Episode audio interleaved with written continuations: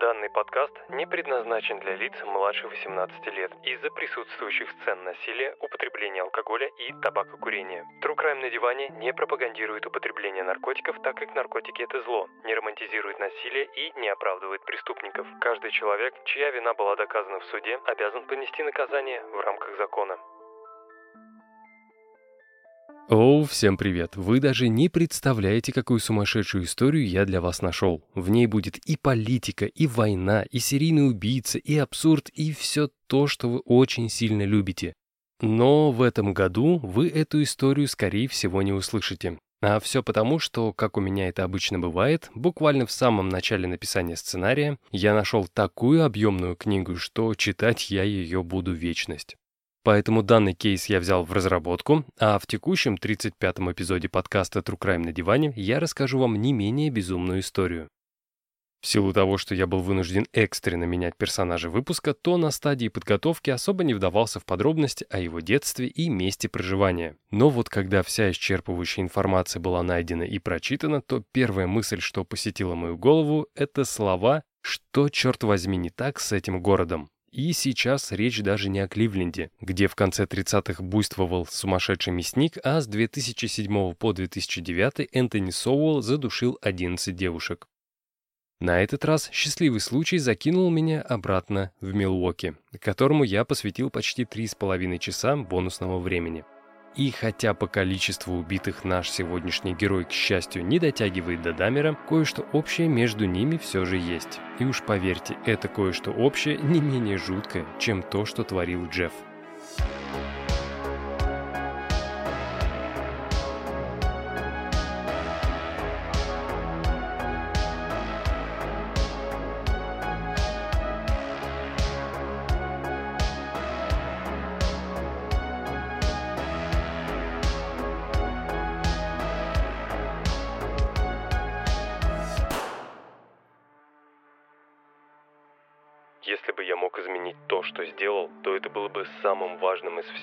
Что я когда-либо делал.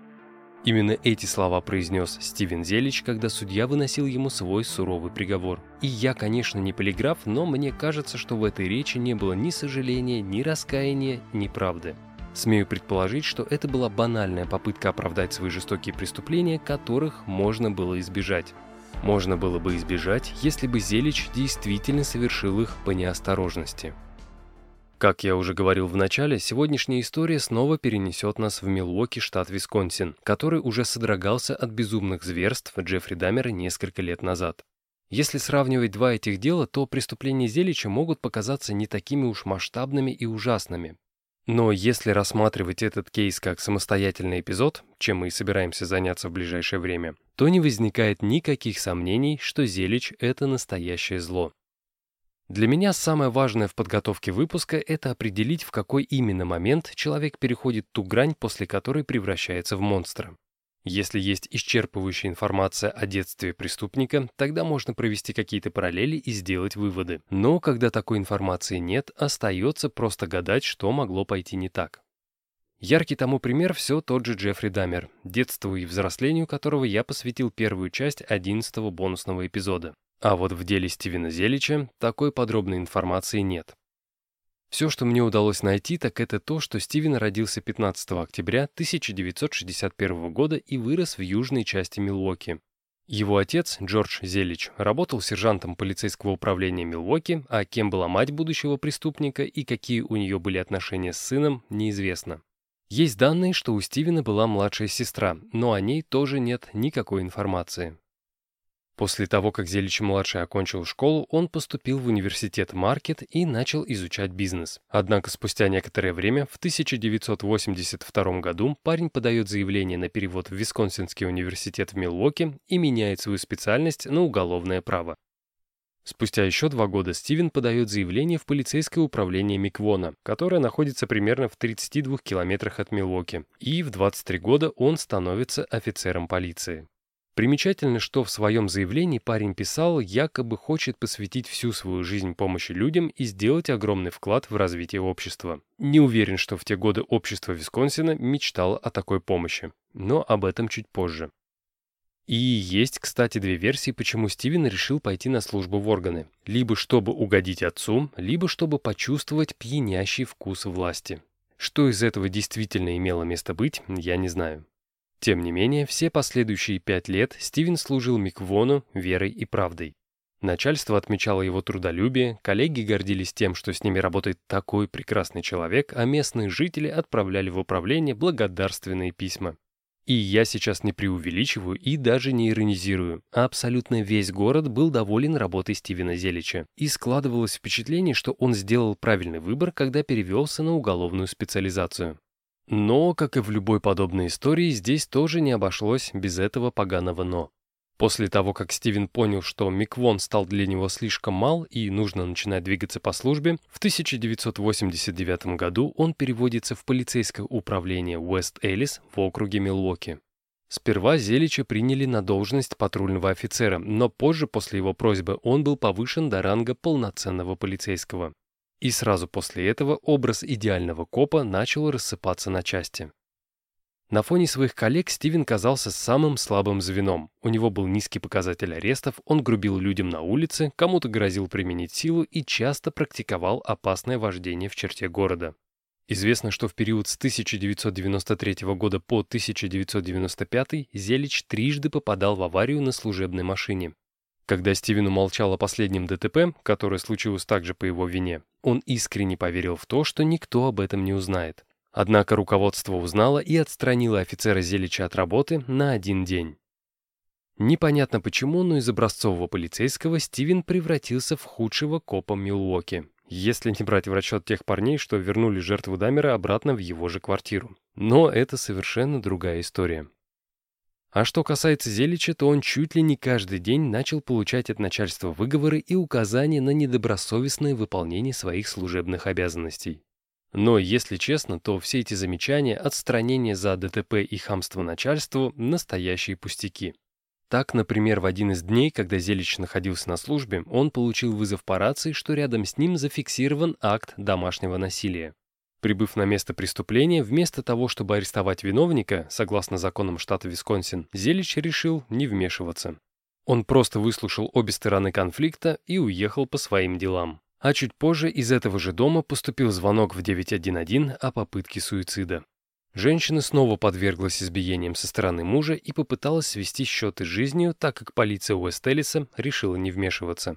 К счастью, пострадавшую вовремя забрали в больницу и смогли спасти ей жизнь. И хотя после этого инцидента руководство стало еще больше обращать внимание на отвратительную работу Стивена, сам он решил найти себе дополнительный заработок. В 1995 году Зелич устраивается охранником в отеле «Брукфилд». С этого момента некогда образцовый полицейский стал откровенно забивать на свою основную работу. Во-первых, он самовольно увеличил время своих законных перерывов, решив, что те слишком короткие. Во-вторых, он начал игнорировать запросы коллег о помощи. В одну из смен Зелич проигнорировал пять сигналов о подкреплении, хотя и находился поблизости. И в-третьих, во время работы Стивен начал посещать различные стрип-клубы, в которых пил содовую и с вожделением наблюдал за танцовщицами. Такие визиты длились от 45 минут до часа. Самым любимым местом Зелича был клуб Spotlight Lounge по адресу 6426 West Greenfield Avenue. И ладно, если бы он просто заходил сюда на некоторое время и возвращался к работе. Но, чувствуя за собой силу полицейского жетона, Стивен начал откровенно домогаться до танцовщиц и барменш заведения, приглашая их на свидание. Как рассказывал владелец клуба Эд Бомбек, трое из его танцоров были вынуждены обратиться в полицию и подать заявление на Зелича, так как его поведение переходило все возможные границы. Это был первый раз за 40 лет, когда кто-то из Spotlight Lounge так негативно реагировал на клиента. Однако и это Стивена не остановило. Ближе к концу 90-х он начал поджидать стриптизерш у служебного выхода, чтобы якобы проверить их транспортные средства на наличие штрафов. И когда Зеличу удавалось связать своих жертв с номерным знаком, он с легкостью узнавал их домашние адреса и номера телефонов. Всего в период с 99 по 2000 год Зелич получил данные десятерых женщин. Одной из них он постоянно названивал на домашний телефон, отправлял цветы и поздравительные открытки. И вот мой совет мужской аудитории подкаста. Чрезмерный и максимально навязчивый навязчивые ухаживания могут перерасти в сталкинг. Для получения более подробной информации, пожалуйста, обратитесь к специалисту. В силу того, что Стивен работал в полиции Уэст-Эллиса, женщина понятия не имела, куда обращаться. Она считала, что если подаст заявление, то это только усугубит всю ситуацию. Поэтому каждый раз после работы она старалась выходить позже положенного и постоянно оглядывалась, опасаясь увидеть за спиной неадекватного поклонника. И хотя многие женщины уже были наслышаны о странном копе преследующем танцовщиц, в мае 2001 года одна из них решила согласиться на приватный танец в квартире Стивена. За подобную услугу Зелич пообещал заплатить женщине 300 долларов. Когда оба зашли в квартиру Стивена, он выдал женщине аванс в размере 125 долларов, а после проводил ее в спальню, где и должен был состояться приватный танец. Однако вместо того, чтобы сесть на кровать, Зелич встал в проходе, тем самым отсекая любую попытку бегства. Когда ничего не подозревающая танцовщица повернулась к Стивену спиной, она вдруг услышала металлическое побрякивание наручников. Не подавая вида, танцовщица медленно разворачивается и не замечает в руках Зелича ничего такого, что могло бы издавать хорошо знакомый ей звук. Решив, что этот подозрительный тип мог успеть заткнуть наручники за пояс или убрать их в карман, женщина напрямую спрашивает, зачем он их достал и что собирается с ними сделать, ведь они вроде как договаривались только на приватный танец. Зеличу этот вопрос и тон, с которым он был произнесен, явно не понравились. Поэтому он подходит к женщине ближе, без каких-либо прелюдий берет ее за шею обоими руками и начинает душить. Не знаю, с какой именно силой Зелич сжимал руки, но в какой-то момент жертве удалось выдавить из себя фразу, что если он ее отпустит, то она сделает абсолютно все, что этот сумасшедший захочет. В ту же секунду хватка хищника ослабла, и он предлагает жертве на добровольной основе заняться сексом. Типа он делает ей офер, она соглашается, и это уже не является изнасилованием. Недолго думая, женщина соглашается на секс, но выдвигает одно условие. Все должно происходить в презервативе. Не почуяв подвоха, Зелич тоже соглашается и дает жертве возможность достать презерватив из своей сумочки. И когда тот был в руке, жертва просит Стивена о еще об одной просьбе – принести стакан воды. И казалось бы, что можно успеть сделать, когда насильник уходит в другую комнату всего лишь на несколько секунд. Однако женщине хватило этого времени, чтобы бросить презерватив в сторону и выбежать на улицу через входную дверь. А сейчас представьте такую ситуацию. На часах начала четвертого утра вы спокойно спите в своем доме под теплым одеялом, и внезапно в вашу дверь начинает стучать испуганная голая женщина. Не знаю, как бы вы поступили в такой ситуации, но вот соседи Стивена пускать к себе эту женщину не стали. Зато вызвали полицию, и на этом спасибо. Примерно в 3.40 утра на одной из улиц Уэст-Эллиса офицеры, которые приехали на вызов, находят полуобнаженную женщину. Единственная одежда, которая была на ней, это нижнее белье. Также у женщины был огромный синяк на коленке и сильная кровоточащая ссадина в районе бедра. Увидев своих спасителей, пострадавшая рассказывает им о Стивене, о наручниках, о попытке изнасилования и о брошенном презервативе около кровати, который, скорее всего, все еще там и лежит. Также женщина высказала такую мысль, что после изнасилования этот ненормальный, скорее всего, ее бы убил. И, выслушав эту жуткую историю, полицейские принимают решение об аресте жертвы. Якобы она находилась в розыске за нарушение ПДД и незаконную секс-работу в округе Уиннибейго. И лишь после этого полицейские решили, что было бы неплохо поговорить и со Стивеном. Однако во время допроса следствие узнает, что Стивен никого не пытался изнасиловать, так как все было по обоюдному согласию. Однако, когда он вышел на кухню, та схватила у него 125 долларов и сбежала. Где именно женщина хранила эти деньги и почему она взяла их с собой во время побега, я не знаю, но факт есть факт. Сбежала она именно с той суммой, о которой говорил Стивен. Когда следователи спросили, при каких условиях у женщины появились синяк и ссадина, Зелич сказал, что во всем виноваты эти 125 долларов. Он пытался удержать женщину дома, чтобы потом вызвать своих коллег на помощь, но этого сделать он не успел. И хотя полицейские были вынуждены допрашивать одного из своих, допрос проходил по всем стандартам правоохранительных органов Милуоки. И так как офицерам отмазки Зелича показались крайне неубедительными, руководством было принято решение об отстранении Стивена от службы на 20 дней. Полицейские были уверены, что за это время они успеют провести служебную проверку и смогут вынести правильное решение. Однако, когда Стивена отстранили, у него появилось больше времени заниматься своим любимым делом – старым добрым сталкингом. Где-то в середине июня 2001 года, все еще находясь под следствием, Зелич натыкается на одну из своих старых знакомых, которая ему нравилась. В ходе непринужденного разговора женщина рассказывает, что недавно устроилась на новую работу в парикмахерскую и безумно этому рада. Вот только сказав своему давнему знакомому адрес салона, из приятельницы женщина быстро переквалифицировалась в жертву. После этого разговора Стивен стал каждый день поджидать знакомую у салона, приглашая ее сходить на свидание в кафе, в кино или просто прогуляться. Когда женщине все это надоело, она тактично намекает, что замужем и воспитывает ребенка. Однако Зелича эти подробности не интересовали. Он продолжал стоять на своем. А когда отстранение закончилось и Стивен смог снова вернуться на службу, он каждый вечер парковал патрульный автомобиль у входа в салон, дожидаясь объекта своего нездорового обожания. Дошло даже до того, что он решил воспользоваться пожарной лестницей, чтобы попасть в парикмахерскую через открытое окно. Однако в тот момент вышел владелец салона и попросил Зелича удалиться.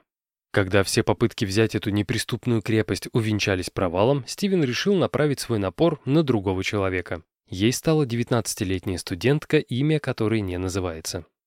Когда девушка припарковала свою машину в неположенном месте, Зелич не стал выписывать ей штраф, а лишь вынес устное предупреждение. Тем не менее, за это он начал уговаривать студентку сходить с ним на ужин или в кино. В этом случае сталкинг также имел продолжительный характер. Так как оба эти эпизода произошли практически в одно и то же время, полиция Уэст-Эллиса практически одновременно получила два обращения от двух разных женщин, которые описывали один и тот же характер домогательств. Плюс ко всему обидчиком в двух случаях был офицер Стивен Зелич. Когда начальство в очередной раз вызвало Стивена на приватный разговор, то ему прямо был задан вопрос, считает ли он нормальным преследовать женщин. В ответ Зелич произнес, что никогда никого не преследовал и вообще уважительно относится к противоположному полу. А будучи офицером полиции, он считает, что приставать кому-либо, используя свое служебное положение, это преступление. Как и в прошлый раз, все эти отмазки никого не убедили. А в силу того, что количество жалоб на Зелича росло, начальство предупредило, что если так будет продолжаться, то Стивен будет должен сложить свое оружие и жетон. И если шеф полиции надеялся таким разговором как-то образумить своего подчиненного, то у него этого не получилось. В августе 2001 года, когда Стивену было 39 лет, он решает уволиться. Причем в своем заявлении уже бывший служитель закона указал, что главная причина увольнения – это его опасение, что департамент возбудит против него уголовное дело за ту самую попытку изнасилования, которой на самом деле якобы не было. И самое интересное, за это серьезное преступление Стивен Зелич не понес никакой ответственности. Та женщина отказалась сотрудничать со следствием, так как сама была арестована после нападения, а полиция Уэстелиса попросту забила на все это дело. И самое ужасное в этой ситуации то, что Стивен в очередной раз почувствовал свою безнаказанность. А это значило лишь одно. Если никто не может привлечь его к ответственности, то он может делать все, что захочет.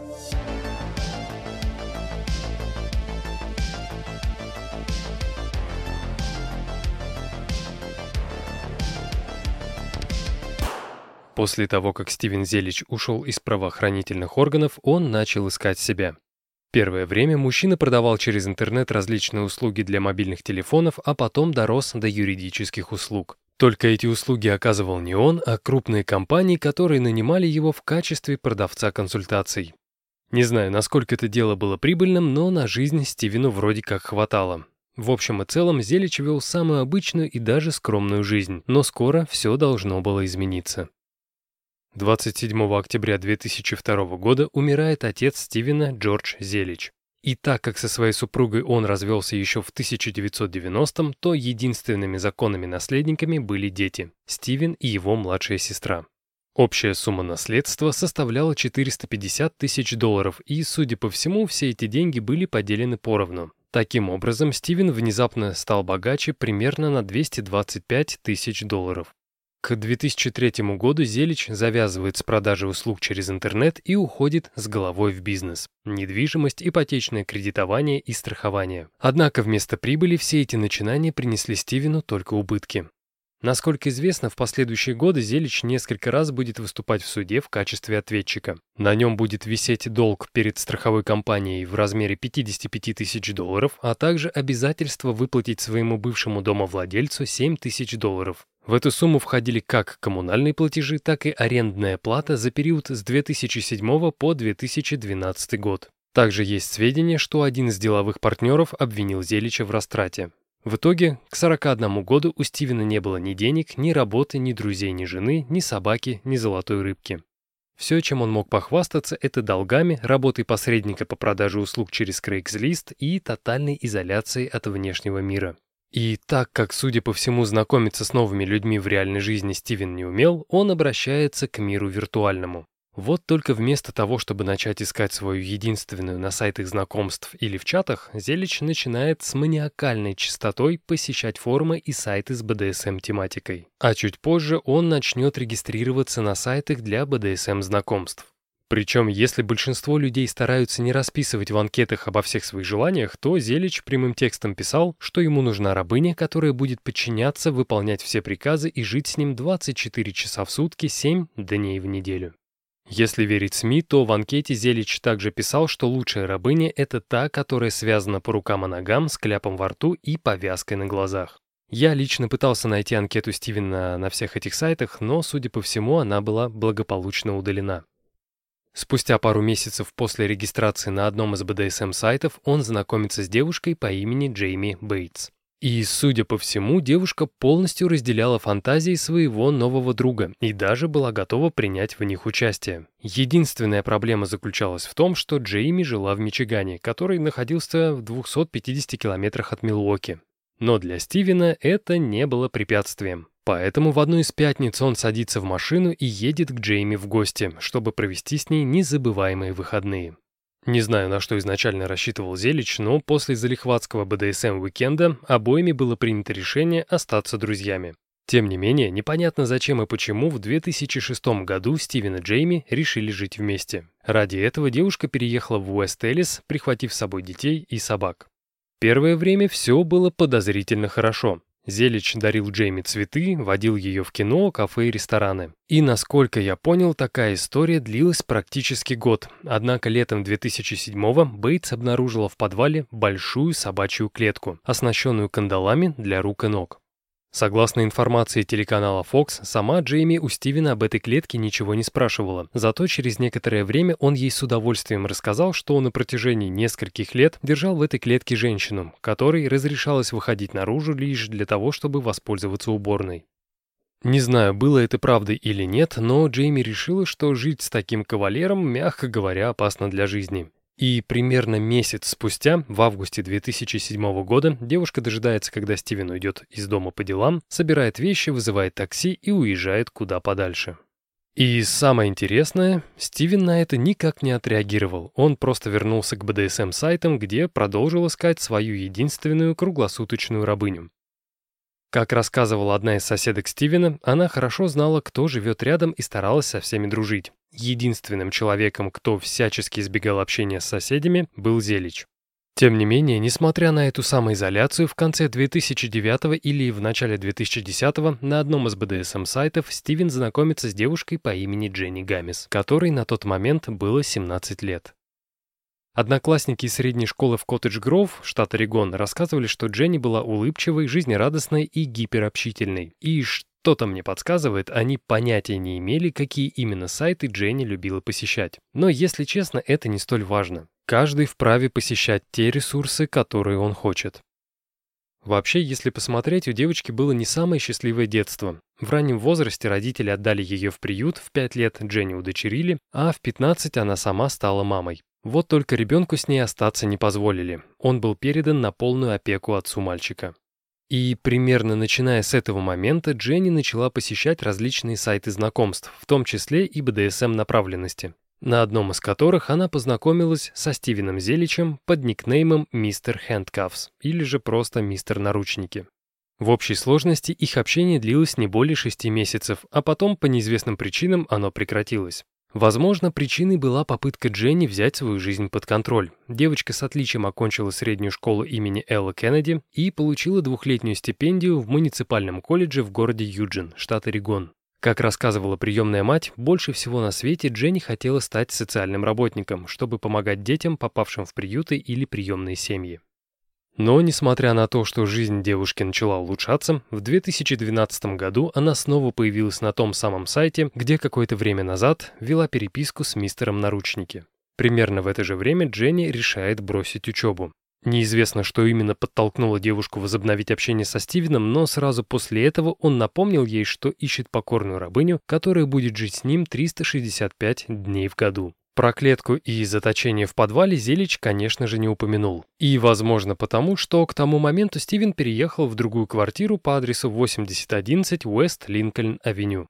Скорее всего, Дженни решила, что Зелич ищет для себя не в прямом смысле рабыню, а ту, за кем он будет ухаживать и кого будет обеспечивать в обмен на БДСМ-игры. Вероятно, именно по этой причине в августе 2012 года 19-летняя Дженни окончательно бросает колледж, говорит друзьям, что переезжает в другой штат к родственникам, а приемной семье заявляет, что решила перебраться с друзьями в Калифорнию. И хотя все это было как минимум странно, никто не обратил на такие перемены внимания. Более того, ни друзья, ни родные не забеспокоились, когда девушка удалила все свои страницы во всех соцсетях.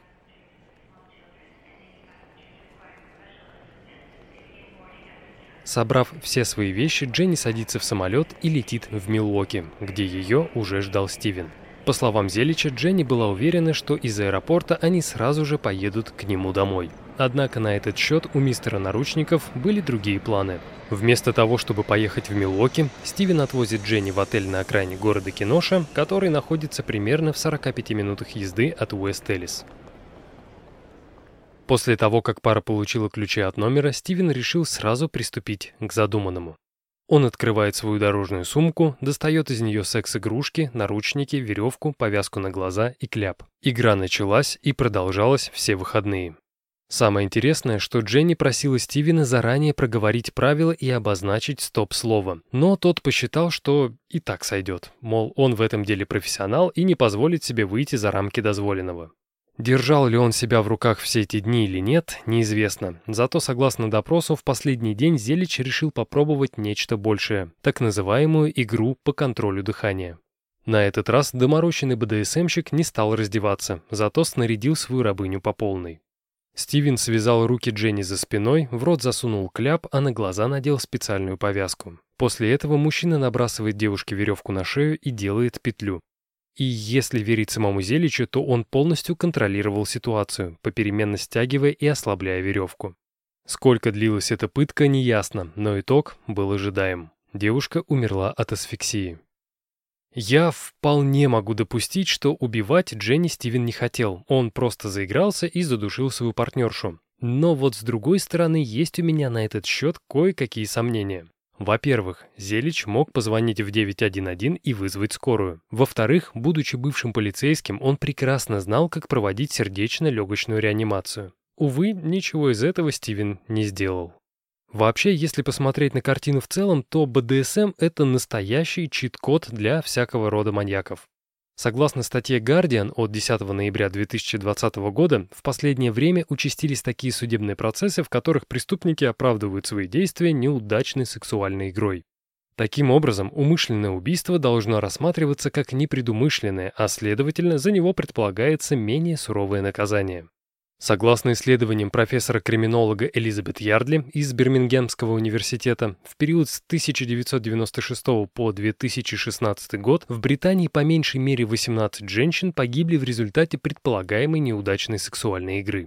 По мнению одной правозащитной организации, в период с 1972 по 2020 год в Англии было убито не менее 60 женщин. В каждом случае мужчина утверждал, что смерть произошла случайно. И самыми громкими эпизодами были убийства 28-летней Натали Канолли и 22-летней Грейс Миллейн. Первая умерла в Англии, вторая — в Новой Зеландии. Обе девушки были англичанками. В первом случае девушка была убита своим бойфрендом Джоном Бродхерстом в 2016 году. Согласно статье, на теле Натали было зафиксировано 40 серьезных травм. Однако ее парень утверждал, что все произошло по чистой случайности. В итоге Джон Бродхерст был осужден за непредумышленное убийство по грубой неосторожности. Во втором случае Грейс Миллейн была задушена мужчиной, с которым познакомилась в Тиндере. В 2018 году девушка отправилась в кругосветку из Эссекса, но ее конечной точкой оказался Окленд. Убийца, чье имя не раскрывается, задушил Грейс голыми руками во время секса, а потом упаковал ее тело в чемодан и похоронил в горах. Через 8 дней труп был найден, а мужчина был осужден на 17 лет. Но вернемся к Зеличу. Как и двое убийц, упомянутых выше, Стивен решил не вызывать скорую, а просто засунул тело Дженни в ее же собственный чемодан, предварительно вынув из него все вещи. Далее Зелич спокойно идет на первый этаж, берет тележку для багажа, возвращается в номер, складывает чемоданы с вещами и телом Дженни Гаммис на эту тележку, а после спокойно выгружает вещи в багажник своего автомобиля и уезжает. И вот после этого начинается то, что можно смело назвать дамерщиной. Вернувшись в свою квартиру в Уэст-Эллис, Стивен заносит чемоданы, а после начинает опустошать свой холодильник. Он вытаскивает из него абсолютно все – продукты, полки и ящики. И все это было сделано для того, чтобы в этот самый холодильник могло поместиться тело Дженни. Когда дело было сделано, преступник на всякий случай заклеивает холодильник скотчем. И вот я даже не знаю, что в этой ситуации хуже всего. То, что тело девочки поместилось в холодильник, или то, что в нем она пролежит чуть больше года. Возможно, на этом все могло бы и кончиться, но когда тело Дженни стало разлагаться, Зелич решил, что было бы неплохо найти себе еще одну рабыню, или же вторую жертву.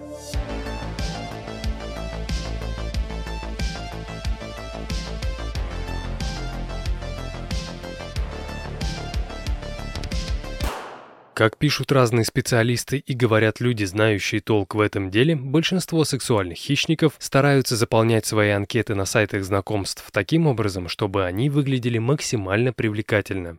Для этих целей они загружают свои лучшие фотографии, а иногда даже не свои, указывают неверный возраст, расписывают себя как боженьку и как бы намекают, что «детка, я именно тот, кто тебе нужен». Однако при личной встрече оказывается, что ожидание находится за тысячу километров от реальности. В случае со Стивеном Зеличем тоже были свои нюансы. Понятно, что для аудитории сайтов BDSM знакомств такие параметры, как целеустремленность, внимательность или продуктивность особо не важны. Там люди собираются по конкретным интересам и надеются найти себе подобных. Поэтому, мне кажется, текст анкеты Зелича не сильно выбивался из общего массива, а вот его фото явно привлекало к себе внимание. На тот момент Стивену было 52 года, и он уже не был тем молодым симпатичным парнем, который был способен понравиться любой девушке. Однако на аватарке стояла относительно старая фотография, на которой хищник вальяжно сидел на диване, положив ногу на ногу. И в этой фотографии не было ничего отпугивающего или отталкивающего, даже черные сандалии. Именно на это фото осенью 2013 года обратила внимание 37-летняя Лора Симонсон из Фармингтона, штат Миннесота. Насколько известно, на момент знакомства с Зеличем женщина переживала не самый лучший период своей жизни. Не так давно она развелась со своим мужем по имени Трой и потеряла опеку над семью детьми. Точно неизвестно, почему суд решил оставить детей с отцом, но есть мысли, что это связано с диагностированным в подростковом возрасте психическим заболеванием. Но, пожалуй, самый серьезный удар произошел в июле 2013 года, когда у Лоры умерла ее 13-летняя дочь. Тогда женщина находилась в крайне подавленном состоянии и была вынуждена переехать жить к своей матери на какое-то время. Примерно в этот же момент Лора регистрируется на нескольких сайтах для БДСМ-знакомств и начинает общаться с различными мужчинами со всех уголков страны. Даже не буду пытаться понять, почему для ухода от реальности Лора выбрала именно сайты такой направленности, но именно здесь, осенью 2013 она знакомится со Стивеном Зеличем. Как и в случае с Дженни Гамес, Зелич прямым текстом сказал своей собеседнице, кого и для чего он ищет. Если коротко, то ему была нужна рабыня, которая добровольно согласится стать пленницей и не будет пытаться освободиться. И нет, Лора не кинула Стивена в черный список. Она продолжила с ним общение, решив, что все это может вылиться во что-то большее. В новую, более увлекательную жизнь, чем раньше. И когда Лора решила, что готова встретиться со своим мистером наручники, Стивен попросил ее выполнить несколько поручений. Первым делом Симонсон нужно было удалить со всего тела абсолютно все волосы, кроме головы, конечно, и выкрасить ногти в ярко-розовый цвет. Вторым этапом женщине было нужно избавиться от всего имущества. И напоследок Лора должна была удалиться из всех социальных сетей. Без этих трех пунктов, по мнению Стивена, новую жизнь начать не получится.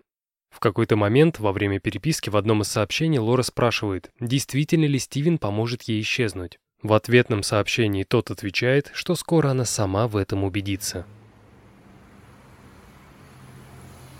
Утром 2 ноября 2013 года Лора Симонсон собрала свои вещи, загрузила чемоданы в багажник своей машины и написала прощальную записку для своей матери. «Прости меня за то, что я такая, какая есть. Я не подхожу для роли матери, поэтому лучшее, что я могу сделать, это держаться от детей подальше. Я собираюсь найти место, где больше никому не доставлю неприятностей. Я люблю вас всех и всегда буду любить. После Лора подъезжает к дому матери, просовывает записку под дверь и оставляет свою машину на подъездной дорожке. На этом связь с прошлой жизнью была окончательно разорвана. Пройдя несколько кварталов пешком до ближайшей начальной школы, Лора замечает белый седан, в котором сидела ее надежда на светлое будущее.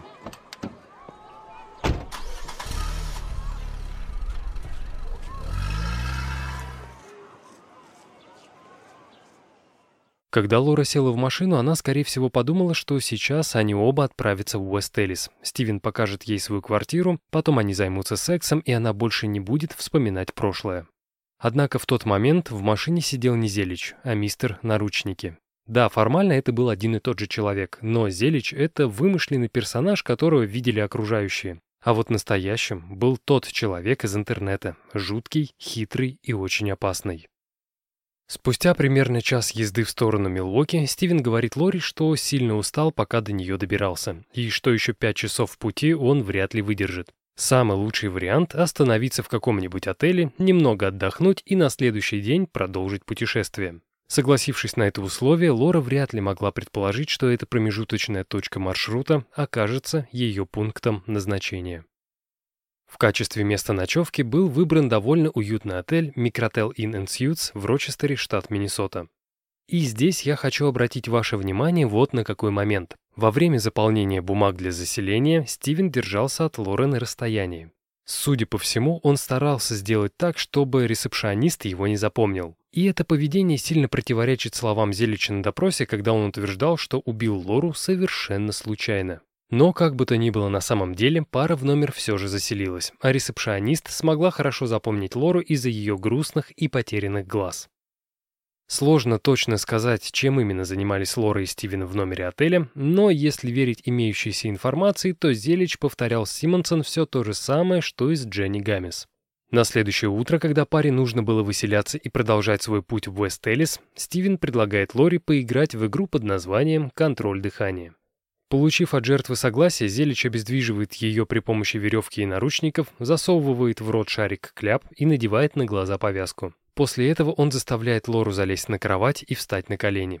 Далее было почти то же самое, что и год назад. Сперва Стивен берет одной рукой Лору за шею, а второй зажимает ноздри. Но спустя время он понимает, что это не то, что ему нужно. Поэтому он молча обвязывает шею жертвы веревкой и начинает ее затягивать. Когда Лора упала на кровать, Зелич понял, что убил во второй раз. По его словам, в тот момент все тело пронизали страх и паника. Однако никакой помощи Стивен оказывать не собирался. Он выпотрошил один из чемоданов, уложил в него все еще связанное тело Лоры и пошел вниз за тележкой для багажа.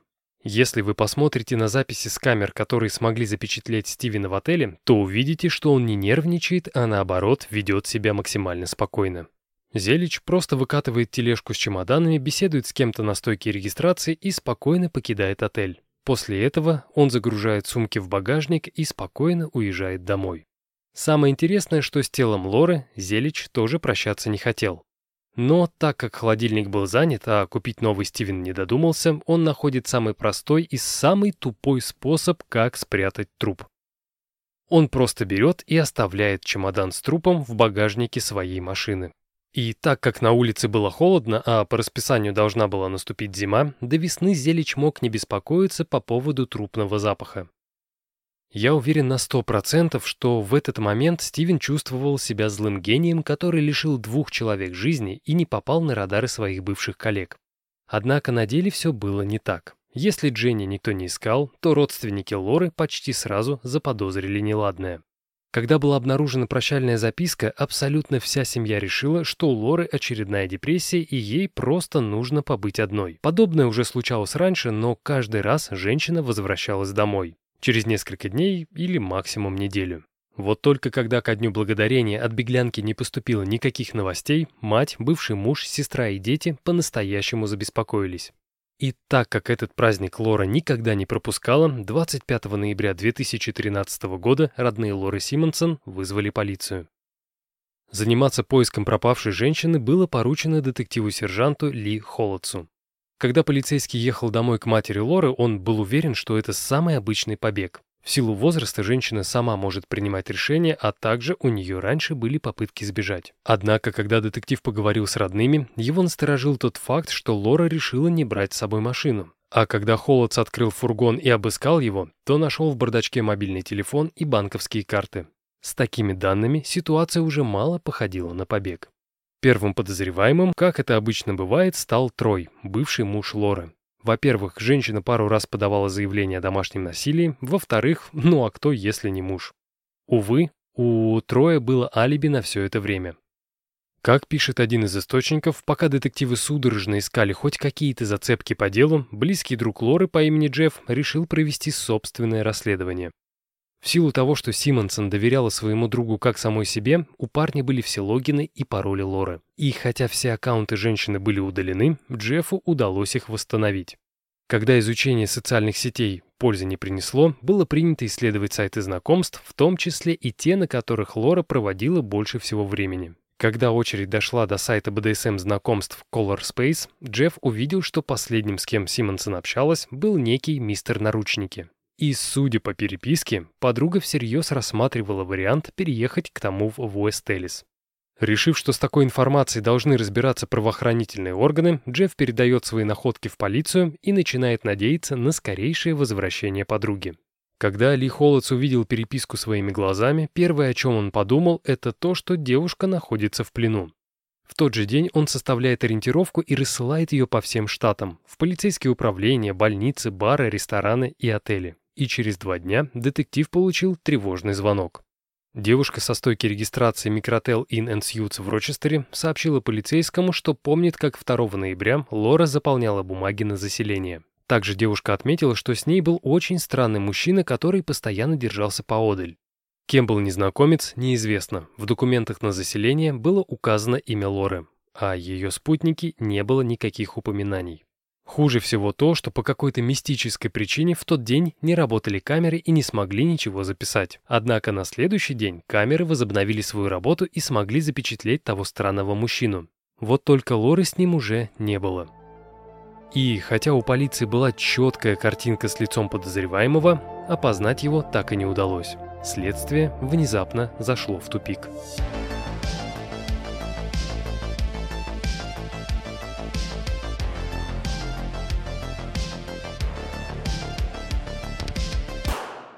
По мере того, как следствие заходило в тупик, друзья и семья Лоры сдаваться не спешили. Все тот же Джефф часами сидел в интернете в поисках хоть какой-либо информации по человеку с ником «Мистер Наручники». Сложно сказать, сколько именно прошло времени, но в какой-то момент на другом BDSM-сайте парень находит аналогичную анкету мистера Наручники, однако в этом профиле был указан адрес электронной почты. Проведя еще немного времени на просторах сети интернет, Джефф выясняет, что почта принадлежит некоему 52-летнему Стивену Зеличу. В силу того, что парень был гражданским и не имел никаких полномочий по допросу этого человека или обыска его жилища, он передает всю имеющуюся информацию детективу Ли Холодсу из полицейского управления Фармингтона. Оставалось надеяться только на лучшее. Когда Холодс начал проверять Зелича по базе, он сильно удивился, когда узнал, что Стивен был бывшим полицейским с не самым положительным бэкграундом. Так как возможный подозреваемый проживал в другом штате, детектив передает все данные коллегам из Уэст-Эллис и вводит их в курс дела. И уже в январе 2014 года домой к Зеличу приехала полиция. Так как у Стивена все еще оставались знакомые в управлении, он узнал одного из приехавших офицеров и разрешил ему войти в дом. Остальные полицейские остались дожидаться на улице. Напомню, труп Дженни находился в тот момент в холодильнике, а труп Лоры лежал в багажнике машины, которая стояла на улице. После беглого осмотра квартиры офицер не заметил ничего подозрительного, за исключением беспорядка и разрастающейся плесени. В ходе непродолжительной беседы Зелич рассказал, что общался какое-то время с Лорой в сети, но до личного знакомства дело так и не дошло. Хотя обыск и допрос не принесли никаких результатов, у полиции остались серьезные подозрения о непричастности Стивена к исчезновению Лоры. И в этот момент на помощь приходят они.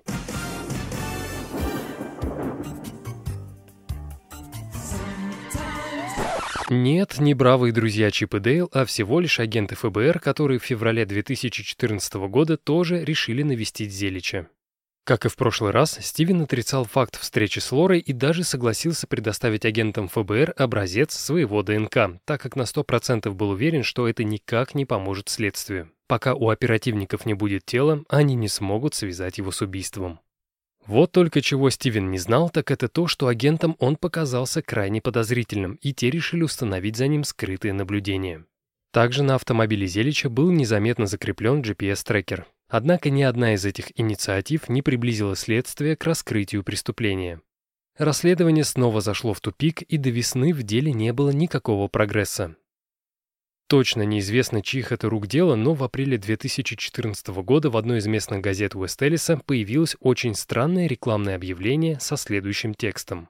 Стивен Марк Зелич – это садист, который похитил и поработил женщину по имени Лора Джин Симмонсон. Полиции не удалось определить, где Стивен прячет Лору, поэтому если у вас есть какая-либо информация, то просим помочь в расследовании и освобождении Лоры Симмонсон. Помимо этого текста в объявлении был указан номер мобильного Стивена, его электронная почта, никнейм и предостережение не связываться ни в коем случае с этим человеком. Но, судя по всему, газету читали не все. И летом 2014 года на одном из сайтов БДСМ знакомств Стивен знакомится с девушкой по имени Петра. В ходе общения он неоднократно намекает собеседнице на то, что ищет покорную рабыню, которая будет заключена в его квартире, беспрекословно выполняя все приказы. И, судя по всему, как Дженни и Лора, Петра не восприняла все эти сообщения всерьез, решив, что мистер Наручники просто гиперболизирует. Однако, если бы девушка пришла к Стивену в гости, она бы точно пересмотрела свое решение. Мало того, что в апартаментах Зелича продолжала разрастаться плесень, так еще и распухшее тело Дженни в холодильнике начало производить новые живые организмы. Как сообщается, в то время жильцы дома начали жаловаться управляющему на странный запах из квартиры Стивена, а также на появившихся в строении мух и личинок. Отдавая себе отчет в том, что если проблемы не устранить в кратчайшие сроки, то к нему снова придет полиция, Зелич вытаскивает из холодильника разлагающееся тело Дженни, запихивает в тот же самый чемодан и убирает его в багажник машины. Теперь запахов в квартире стало меньше, а вот в машине они усилились. Плюс ко всему, зима уже давно кончилась.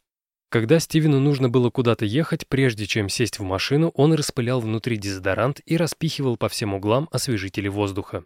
Последним тревожным звоночком стал выговор начальства. На тот момент Зелич работал частным охранником в компании Securitas. Когда наш БДСМщик оставлял свою машину на парковке рядом с машинами коллег, те жаловались на жуткую вонь, от которой за долю секунды выворачивало наизнанку. Тогда-то руководитель компании и поставил Стивену ультиматум. Или он устраняет запах, или компания с ним прощается. Не желая терять работу, Зелич принимает трудное для него решение. От чемоданов с трупами нужно срочно избавляться.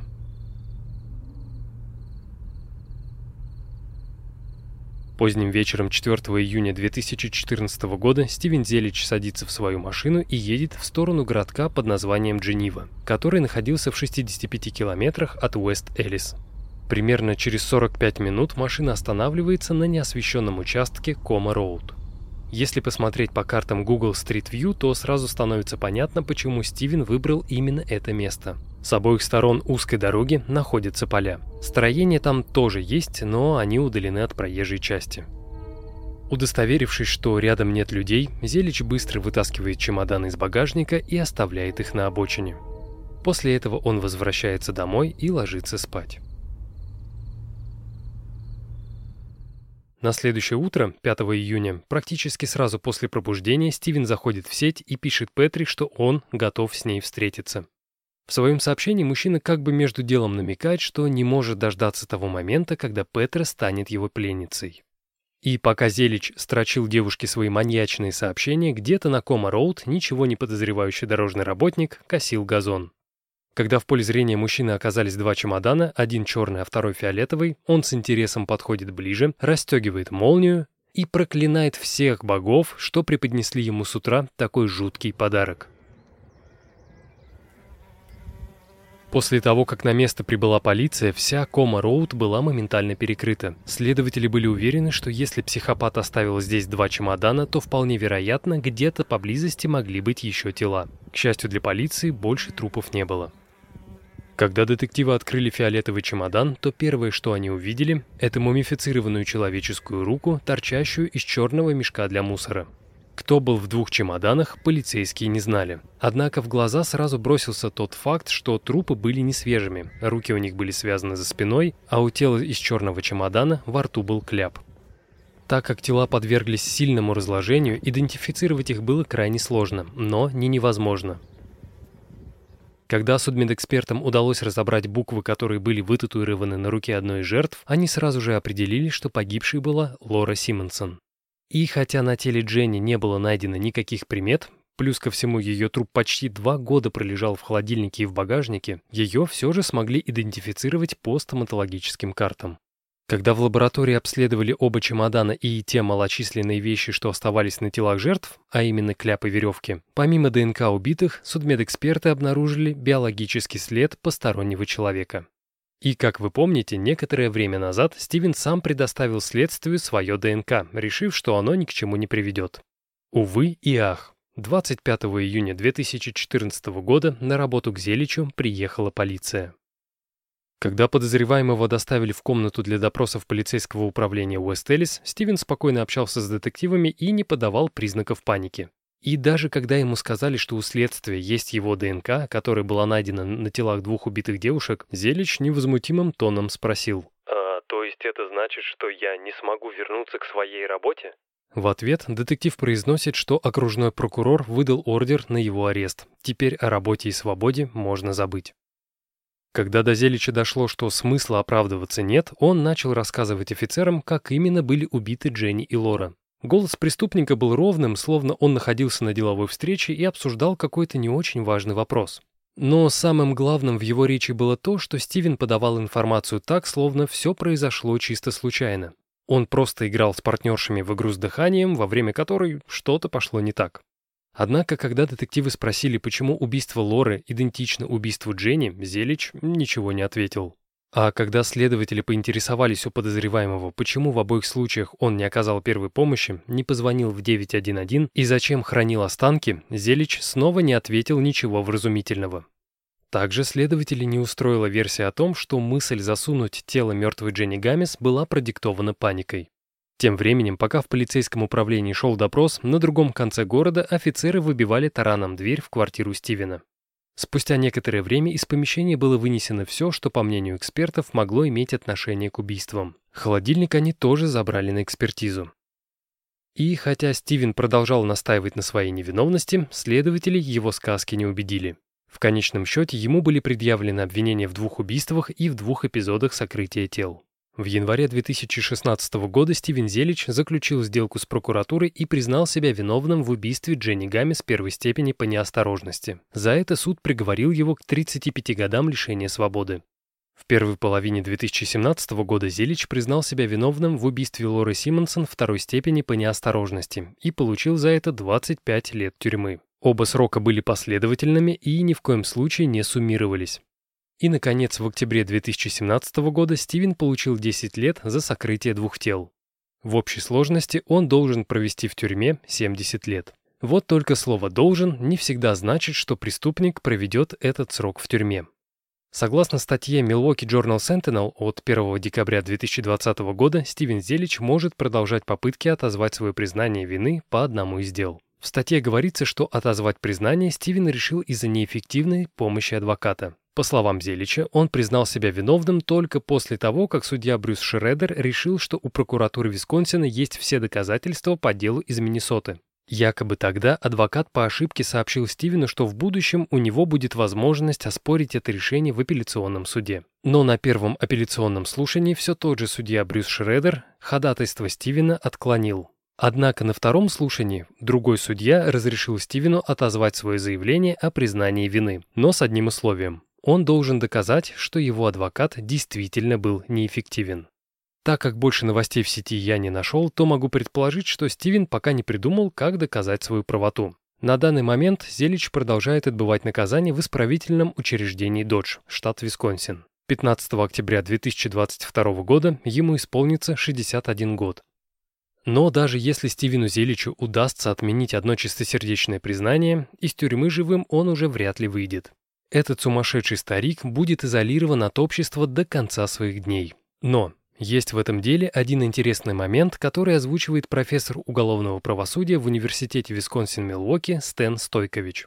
По его мнению, Стивен Зелич может быть связан с другими исчезновениями девушек, которые согласились на заманчивое рандеву с незнакомцем по имени Мистер Наручники. Сложности в расследовании заключаются в том, что сам Стивен молчит, а тел пропавших нет. Возможно, когда все попытки будут истрачены и Зелич окончательно смирится с мыслью, что остаток жизни он проведет в тюрьме, мы услышим совершенно другую историю с большим количеством жертв и с реальными мотивами. Возможно, тогда в истории Милуоки на одного монстра станет больше. А пока мы имеем долбанутого извращенца, который не старался чего-то добиться в жизни, а лишь пользовался теми, кто нуждался в помощи и поддержке. Я очень сильно надеюсь, что в ближайшее время мы все будем жить в том мире, в котором больше не останется таких конченых уродов, для которых человеческая жизнь — это просто расходный материал, помогающий достигать свои корыстные ублюдские цели. Всем пока.